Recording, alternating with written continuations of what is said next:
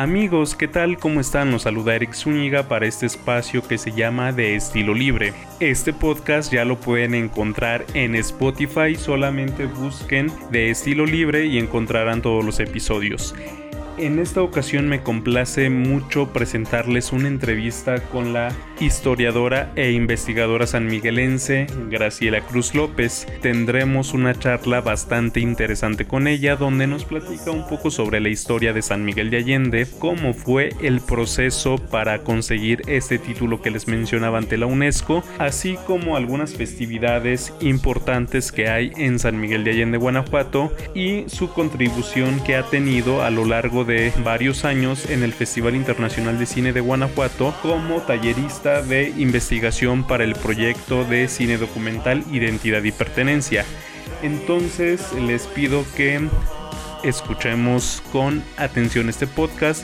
Los comentarios me los pueden hacer llegar a través de mis redes sociales. Me encuentran en Twitter arroba G y no se olviden de darle like a mi página de Facebook Eric Zúñiga. En el fondo de este podcast tenemos The Patch Mode con la canción Enjoy the Silence.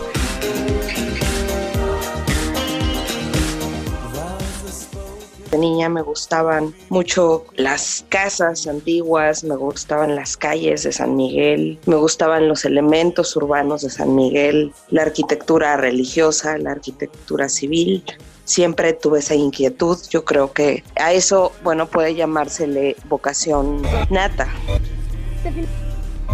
Fue llevar la voz de todas esas generaciones a los ojos y a los oídos de personas de todo el mundo para que reconocieran en San Miguel y en Atotonilco ese valor que las personas tienen desde adentro. O sea, fue sacar eso que la gente ha custodiado desde adentro para que lo reconocieran afuera.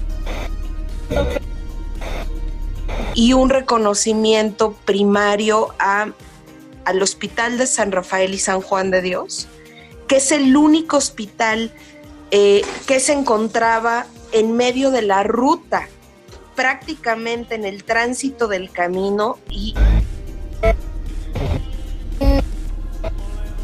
Graciela Cruz López es una investigadora e historiadora sanmiguelense, en gran medida responsable de que San Miguel de Allende y el santuario de Atotonilco hoy en día sean considerados como Patrimonio Mundial de la Humanidad ante la UNESCO.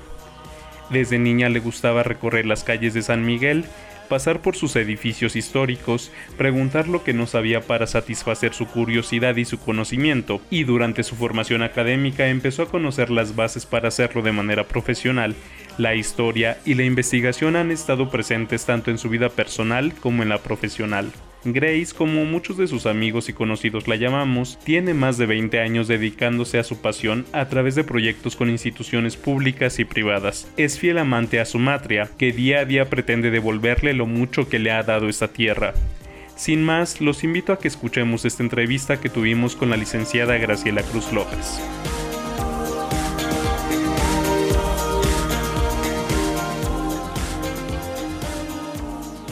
Pues déjame decirte que admiro mucho tu, trabajo, lo que has hecho en el tiempo que llevo de conocerte. Para mí eres una persona admirable por tu conocimiento, por tu pasión, por tu amor por San Miguel de Allende. Permíteme preguntarte lo siguiente, nos dices que desde que eras niña tenías una gran pasión por preguntar, por recorrer, por una inquietud por, por San Miguel de Allende. Pero ¿en qué momento tú descubriste que querías dedicarte a la historia, a la investigación? Eh, pues bueno, por, supuesto, eh, eso es algo que tuvo que definir en este difícil paso que hacemos todos cuando somos jóvenes y tenemos, eh, vamos saliendo de la prepa y tenemos que optar por una carrera en ese momento, bueno, yo confirmé esa vocación con, sobre todo a partir de, de, unas clases que tuve en la preparatoria en los últimos semestres. Yo hice un bachillerato, eh, la especialidad del bachillerato en ciencias sociales y humanidades y tuve una clase que se llamaba Historia de la Cultura, que era una de mis grandes este, pasiones, esa clase, y ahí por supuesto que definí que era lo que me quería dedicar, porque era una materia mucho más extendida porque se trataba de las artes, se trataba de la historia, se trataba de las culturas de todo el mundo, no solamente de México o de Guanajuato, de San Miguel, era una propuesta mucho más abierta y en ese momento, bueno, la, la inquietud se afianzó, yo creo que fue determinante y pues yo tendría 10 entre 16 y 17 años cuando esto pasó. También sabemos que te caracteriza un amplio amor por tu tierra, por San Miguel de Allende. ¿Cómo le has demostrado a tu tierra, a San Miguel de Allende, tu, tu amor día con día? ¿Qué hace Graciela Cruz López para devolverle un poco de lo que San Miguel le ha dado? Pues en no bajar la guardia, en estar eh, siempre involucrada en, en, la investigación de su historia, en la protección de su memoria, en que sus tradiciones, no en que continúen las tradiciones, porque eso por supuesto no depende de mí, depende de la gente, pero sí en indagar todo el tiempo sobre ellas, en ser persistente, en ser permanente en esa labor de investigación, pues que tenemos que llevar a la par de, de, nuestra vida cotidiana, digamos que la investigación se ha vuelto parte de mi forma de vida y no hay un momento de mi vida en el que independientemente de que sea una vivencia personal o una relación personal o con la tradición o con la historia, nunca dejo de hacer esa labor de investigación. Soy persistente, soy persistente en los proyectos, eh, soy persistente en las contribuciones, eh, soy persistente también en la forma de compartirlas con la comunidad, que es eh, nuestra principal receptora y sin la comunidad pues sería prácticamente imposible seguir. Esta labor siempre tiene que haber ese esfuerzo eh, no solo de construir a través de la investigación, sino también que, exista una reciprocidad. Y, la reciprocidad es con la comunidad y con esta labor de difusión de lo que uno investiga, de lo que uno conoce y de lo que ellos también nos pueden contribuir porque este, esta comunicación y, eh, y esta relación entre la comunidad y nosotros como investigadores es muy importante porque si no, no habría una retroalimentación hacia nuestro trabajo. Es muy importante este contacto con la comunidad, porque no solo, nosotros no llegamos necesariamente a enseñarles su historia, ellos nos comparten eh, este legado que ellos tienen generacionalmente.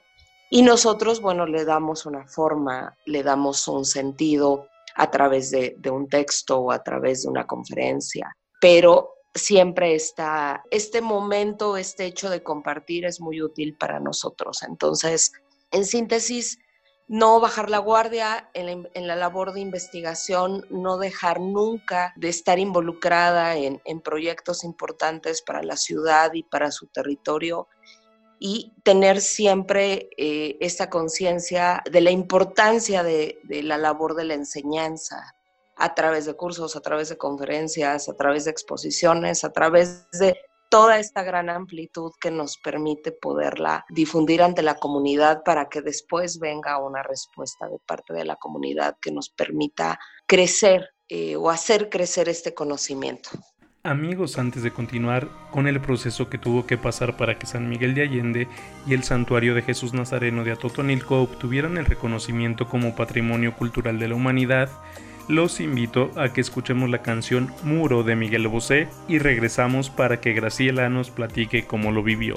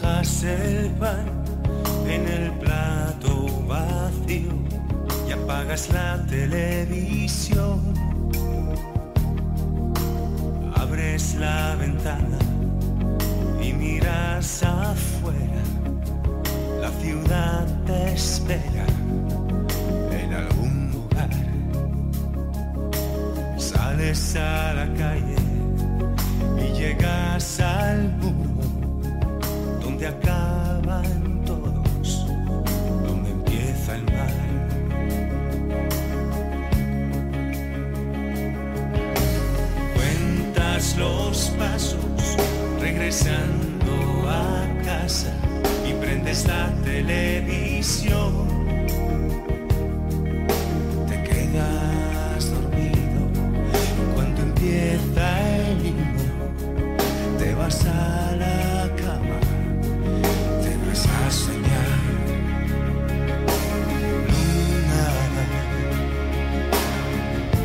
Luna, algo está sucediendo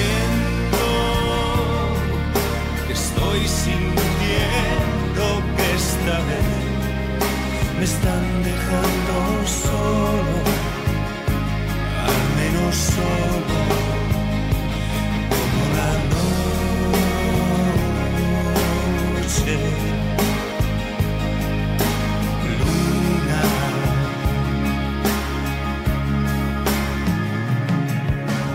Mojas tu cara como cualquier día y te vas sin afeitar.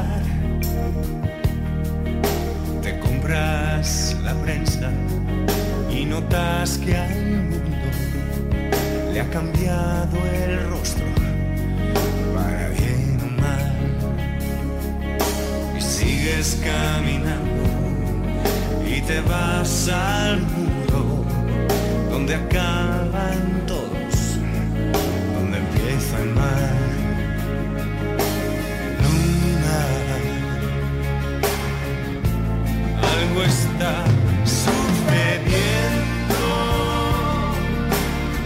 Estoy sintiendo que esta vez me están dejando solo, al menos solo,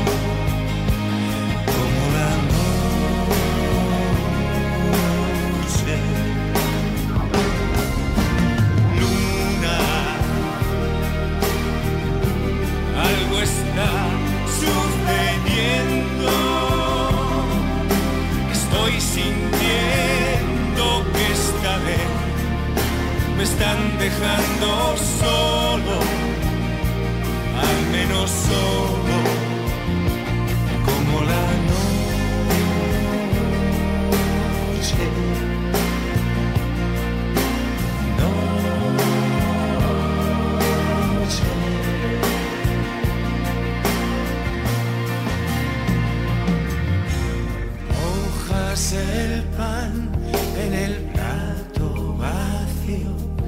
apagas la televisión. Sales a la calle y te vas al muro donde siempre hay alguien.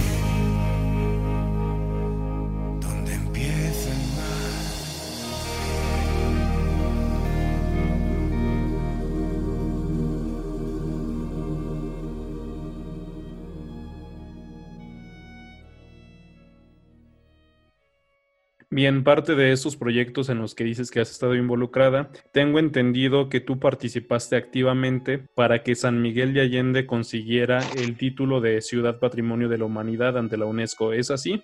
Y de ser así, ¿cómo fue este proceso, Graciela?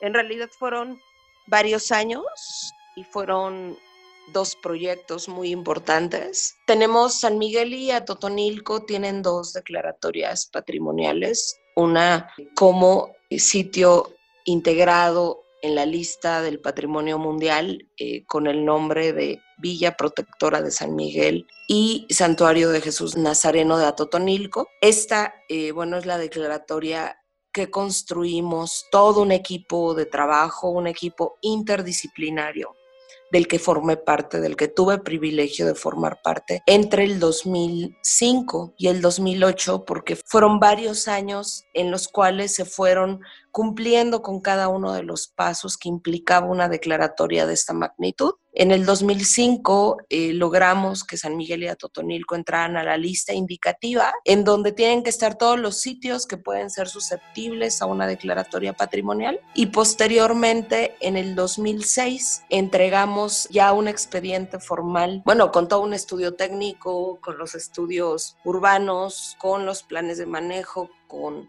toda la parte técnica que implica un expediente como este y con la argumentación histórica, por supuesto, que fue lo que en lo que yo directamente contribuí y esto fue para el 2006. A partir del 2006 viene un proceso de revisión del expediente y, por supuesto del sitio. Fue un proceso muy complejo. Bueno, en el 2007, cuando además de trabajar en la argumentación histórica de San Miguel, trabajo la argumentación histórica de Atotonilco y corrijo lo, que se estaba requiriendo para eh, la propuesta de San Miguel. Entonces ya en el 2007 entré de lleno con San Miguel y Atotonilco y se hizo una entrega en el verano del 2007 de, esta corrección. Por supuesto, se atendió cada una de las visitas que tuvieron personalidades muy importantes de la UNESCO. Estuve involucrada, en todas participé, en todas, bueno, tuve una relación estrecha con la defensa del sitio y con la atención hacia estas personalidades. Eh, una vez subsanada esta revisión del 2007,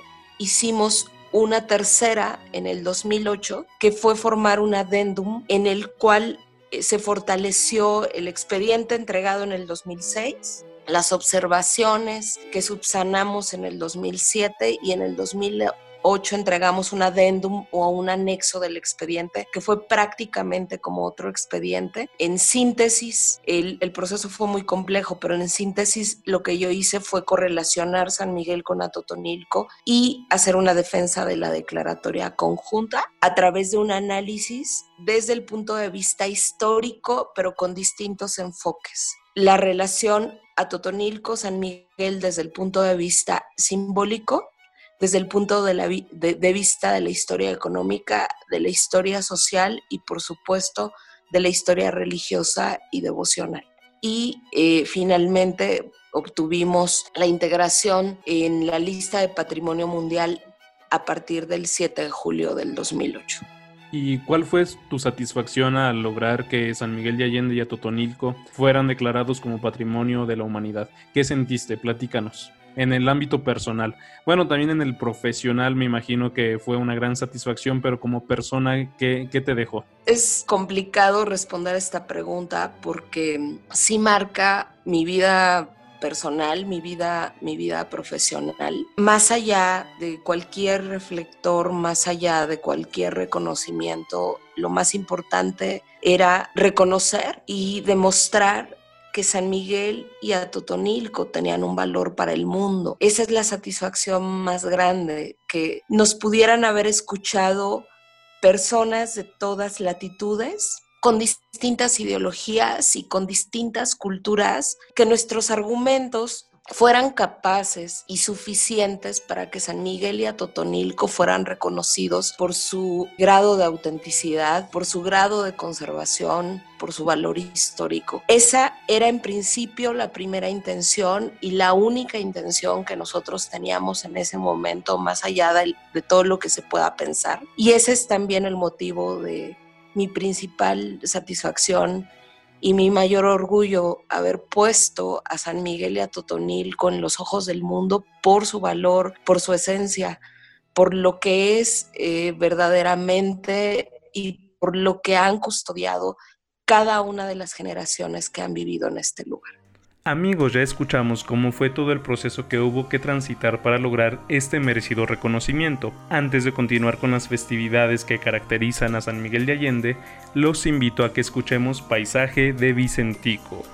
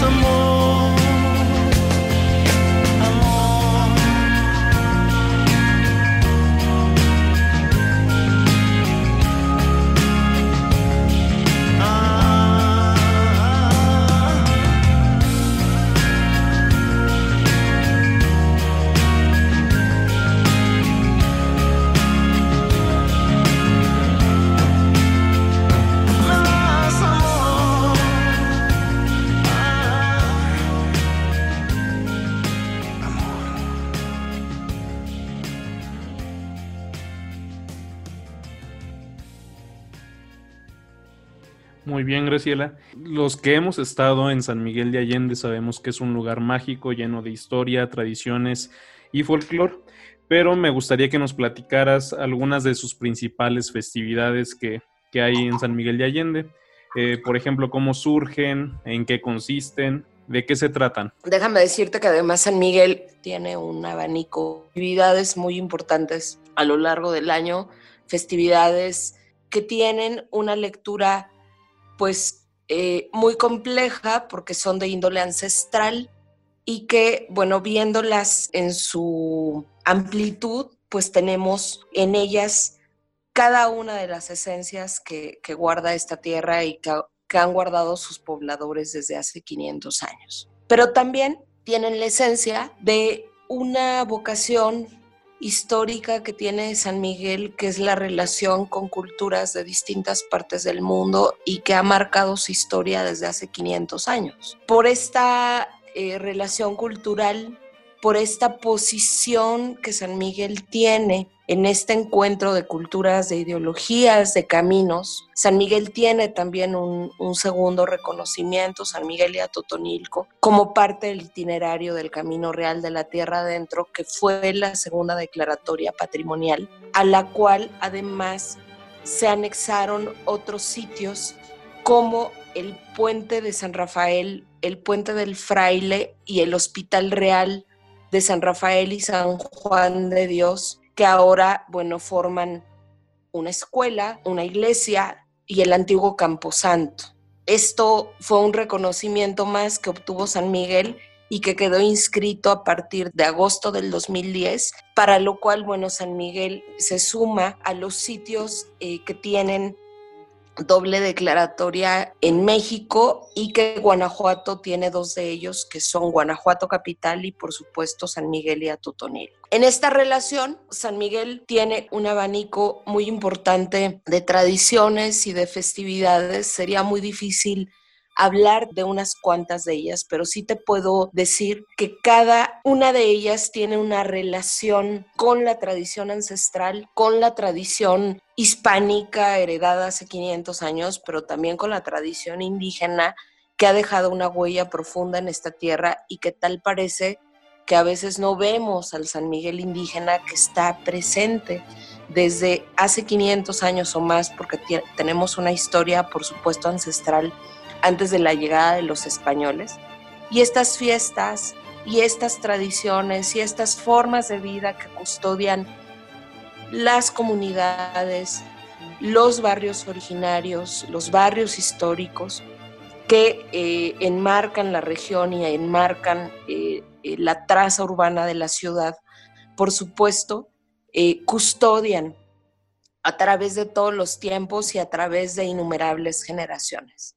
Fiestas significativas en el año las que hablan o las que aluden al buen temporal, como la fiesta dedicada a Leche Homo en enero, que es el señor de las cosechas y que además es, tiene una devoción arraigada en las comunidades rurales. Es una devoción muy importante, es una imagen de un Cristo crucificado que hace un, un ofrecimiento de sangre en el momento en que es presentado al pueblo por, por Poncio Pilatos se ha declarado Señor de las buenas cosechas y es lo, con lo que inicia el calendario ritual, el calendario devocional y festivo que tiene San Miguel. Después tenemos en febrero la fiesta de la Candelaria, que también está relacionada con el inicio del, ciclo agrícola, con la bendición de las semillas que posteriormente van a sembrarse en todos los campos. En marzo, la gran devoción y la gran festividad al Señor de la Conquista, que es el patrono del buen temporal, en el tiempo ya en el que se preparan los campos antes de inicio de la primavera. El Señor de la Conquista es además eh, una de las devociones más importantes que nos comunican con, con, la, con la tradición ancestral que eh, nos denotan de una forma más clara el sincretismo que existe eh, y que todavía persiste en la memoria de esta región entre la tradición hispánica y la tradición indígena, el Señor de la Conquista. Es una de las veneraciones más importantes que también nos hablan del pasado virreinal y que nos traducen esta tradición dancística que, que persiste en la región y que es una región que se extiende desde el, Bajío, desde San Miguel hasta Querétaro, hasta la Ciudad de México, a donde, bueno, se venera al Señor de la Conquista. Y esto, bueno, se lleva a cabo el, primer viernes de marzo. Posteriormente, bueno, tendríamos todas las celebraciones vinculadas a, la cuaresma, que son de mucha tradición, con, con, con procesos y con eh, circuitos procesionales que tenemos en, la ciudad desde hace 300 años. Algunas celebraciones también relacionadas con la tradición ancestral, como lo que se lleva en la semana de Pascua dedicada al Señor de la Salud en la comunidad de la Cieneguita. Posteriormente, en mayo, tendríamos todas las celebraciones dedicadas a la Santa Cruz, que son significativas y que yo me atrevo a decir que no existen en ninguna otra parte de México tantas celebraciones vinculadas a la Santa Cruz y que, bueno, en San Miguel se llevan en los barrios y en las comunidades históricas y en las más importantes, concluyendo eh, el mes con la fiesta del barrio del Valle del Maíz, que es una fiesta emblemática para cerrar estas celebraciones la Santa Cruz relacionada con los ancestros, la Santa Cruz relacionada con los cuatro vientos, con las cuatro orientaciones del, mundo, la Santa Cruz también relacionada con los cuatro elementos de la naturaleza,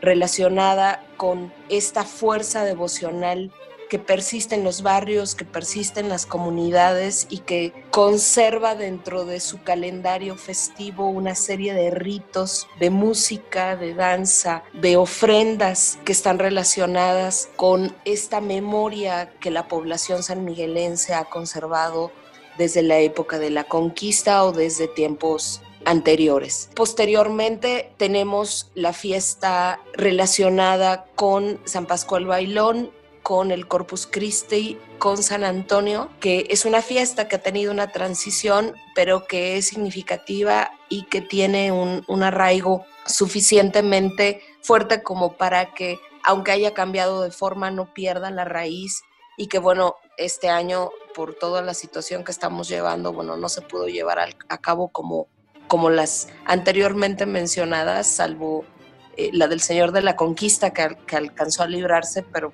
que prácticamente desde la Semana Santa no se pudieron celebrar. Tenemos también las fiestas dedicadas a San Isidro Labrador que se llevan a cabo en las comunidades entre mayo y julio, pero prácticamente, bueno, también de alguna manera paralelas a las celebraciones relacionadas con la Santa Cruz. Y Después, bueno, vienen estos permisos eh, vinculados con la fiesta patronal que suceden prácticamente entre agosto y septiembre. Septiembre lo enmarca la, fiesta dedicada a San Miguel Arcángel, que no solamente se lleva en la ciudad por ser el patrono fundacional y tutelar de San Miguel, sino también en varias comunidades vinculadas a toda esta tradición del origen de San Miguel, particularmente en San Miguel Viejo, que está relacionado con toda esta historia fundacional y por supuesto con cada una de las comunidades que veneran a, San Miguel Arcángel, San Miguelito, muy cerca de Atotonilco, también tiene una celebración muy importante. Y se unen por supuesto todas las comunidades,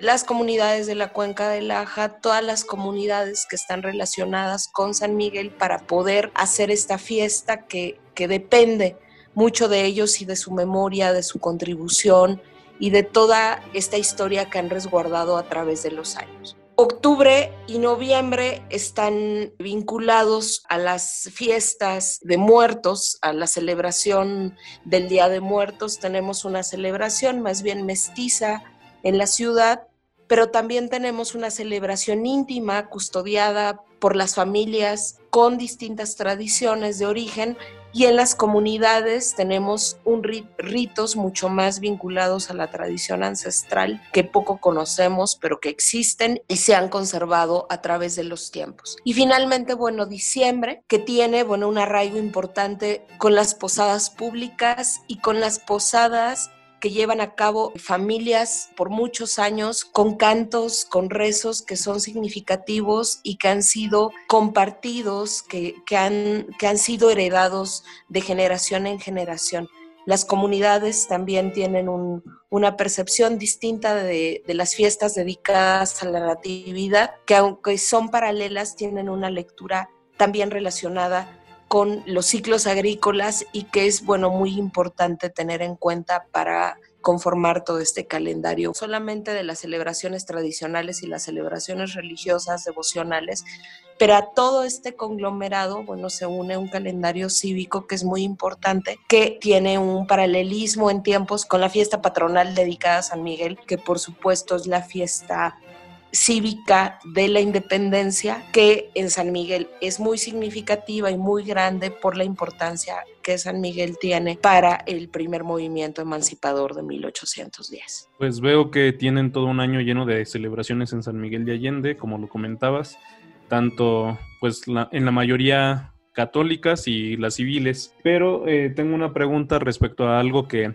Comentabas hace un instante que San Miguel de Allende, además del, eh, del nombramiento como ciudad patrimonio de la humanidad, también tiene el de Camino Real de Tierra Adentro. ¿En qué consiste? Es un itinerario cultural que tiene una declaratoria sobre más de 50 sitios, creo que son 60 sitios, si no me equivoco, y son nueve estados parte, o sea, nueve estados, nueve identidades, digamos, nueve estados de la República que custodian estos sitios patrimoniales y la declaratoria, esta declaratoria es distinta a la, del 2008 porque la del 2008 es como sitio histórico y lo que abre San Miguel con su declaratoria del 2008 es la posibilidad para que ciudades medias como San Miguel que fueron importantes o trascendentes para el abasto de los grandes centros comerciales y de los grandes centros mineros fueran susceptibles a una declaratoria eh, similar porque antes de San Miguel todas las declaratorias enmarcan grandes ciudades, puertos comerciales o entidades mucho mayores y no se había volteado a ver a las ciudades medias de las cuales dependió la existencia de estas grandes entidades. Y la declaratoria del 2010 es distinta porque no se suma como un sitio histórico, sino como un itinerario cultural, al cual están adscritos varios estados, varios sitios muchos sitios, te digo casi 60, y que forman parte de una ruta y que comunicó en su tiempo no solamente personas mercancías, sino también culturas e ideologías, y que además le aporta al mundo un patrimonio en todos estos sentidos, en términos de la historia, en términos de la memoria, en términos de las formas de vida que fueron surgiendo a partir de ese trazo, pero también toda una infraestructura, que son puentes, que son trayectos que todavía se siguen conservando, tanto en la forma de caminar el territorio de manera tradicional, como en la forma incluso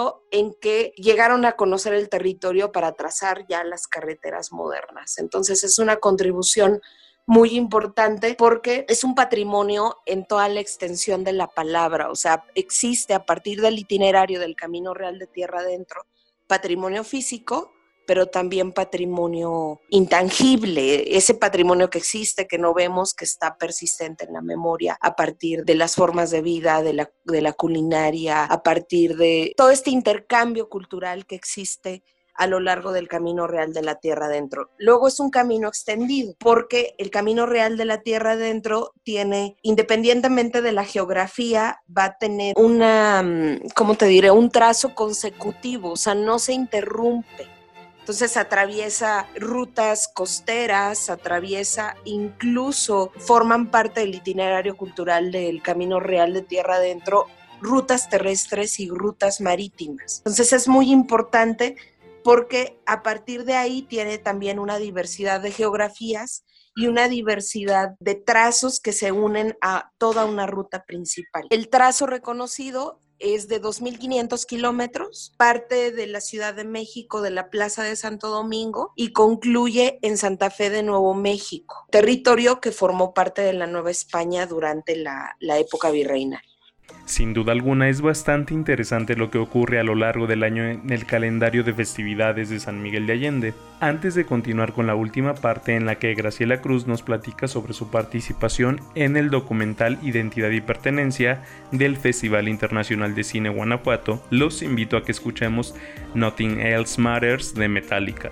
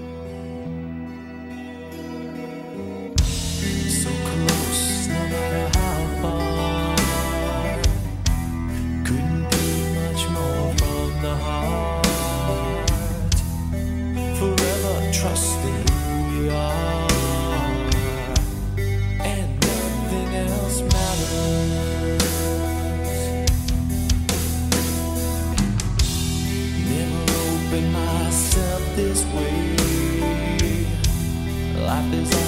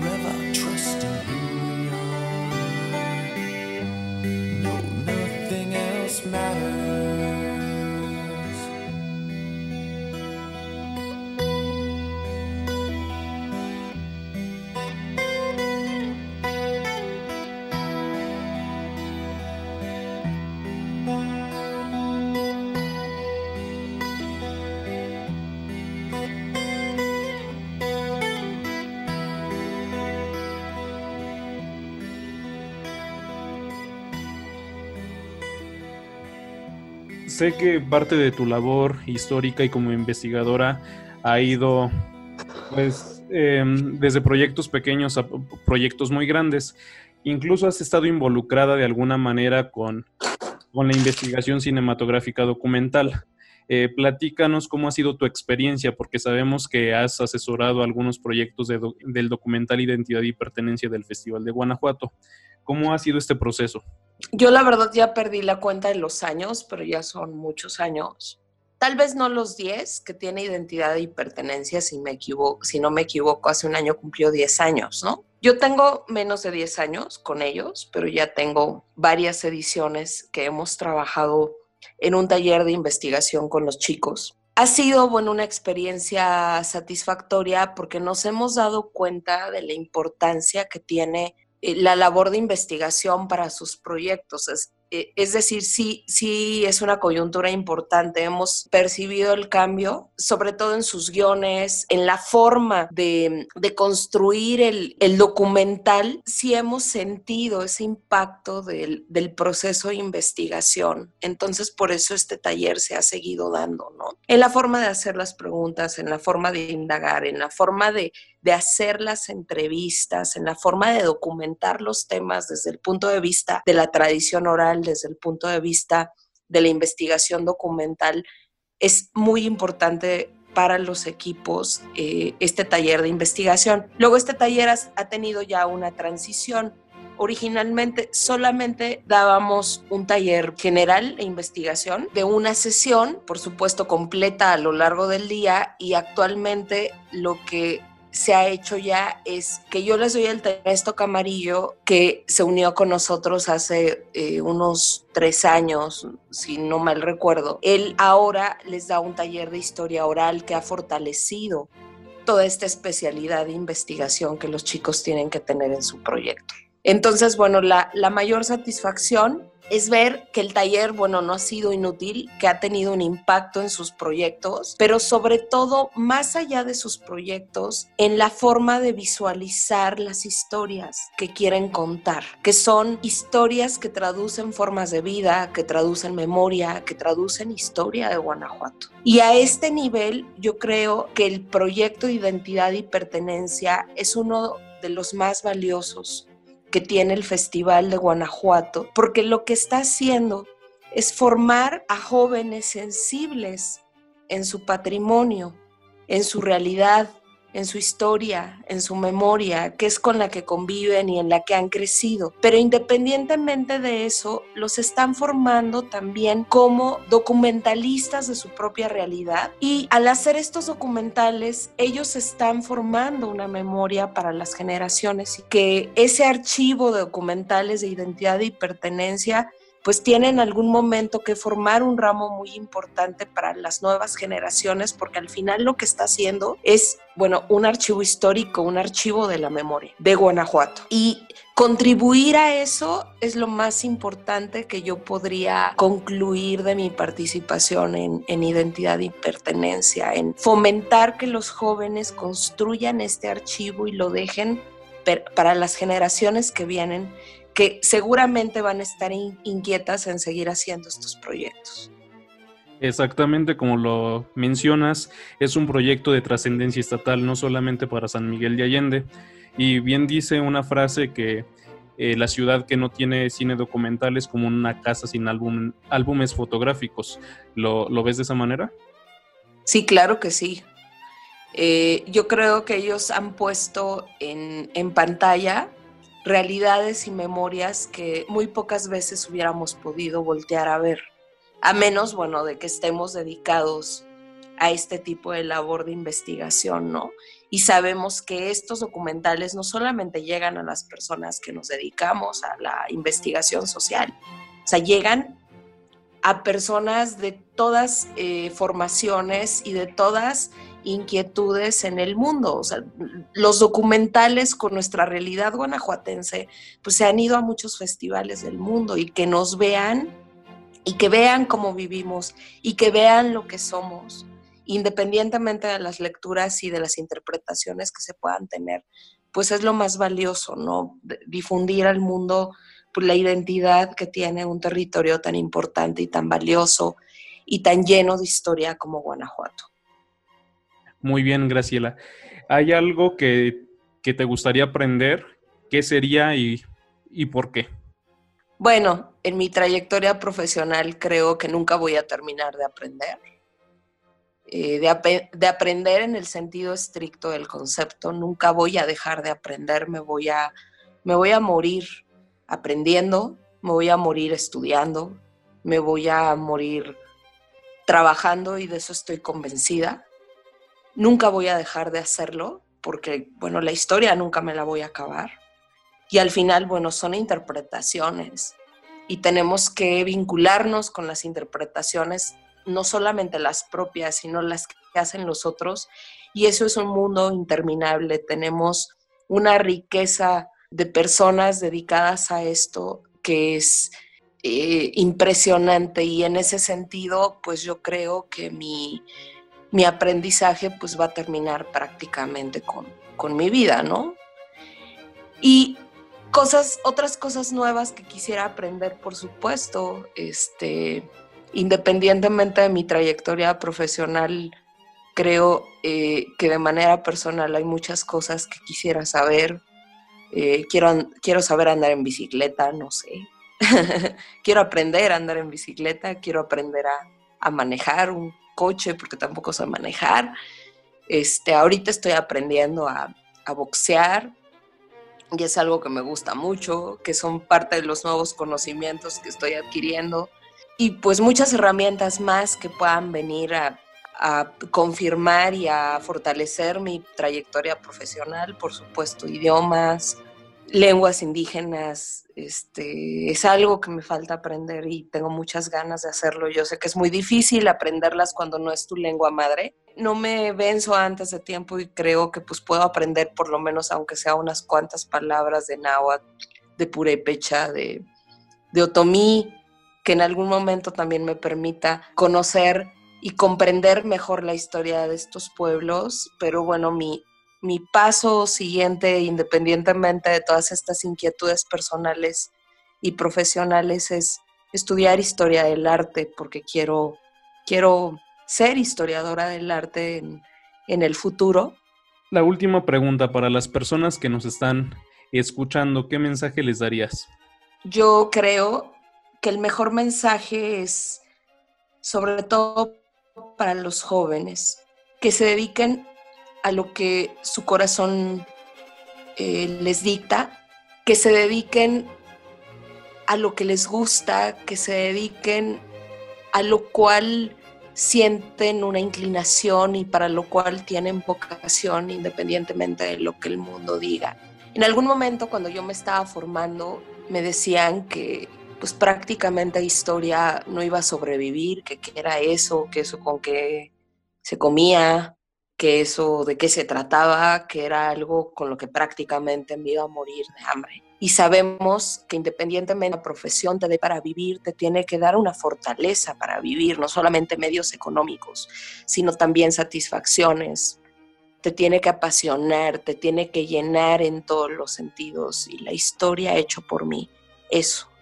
Entonces, de historia he vivido en todos los sentidos en los que se puede vivir y por eso les digo a los jóvenes que se dediquen a lo que les gusta y a lo que su corazón les llama, que no hagan caso de esas voces externas que les dicen que no, que lo hagan. Y eso, eso sería mi mayor mensaje, eh, que nos dediquemos a lo que nos hace felices y a lo que nos hace plenos. Pues muchas gracias Graciela por dedicarnos parte de tu tiempo para hablar sobre tu trayectoria profesional y tu amor por San Miguel de Allende. En verdad te agradezco porque sabemos que tienes una agenda bastante ocupada y pues gracias, esperemos reencontrarnos muy pronto. Muchas gracias Eric. Pues muchas gracias por habernos acompañado, me despido de ustedes, les recuerdo que mi nombre es Eric Zúñiga y los invito a seguirme y a que estén al pendiente del siguiente podcast. Pásenla muy bien, nos vemos pronto.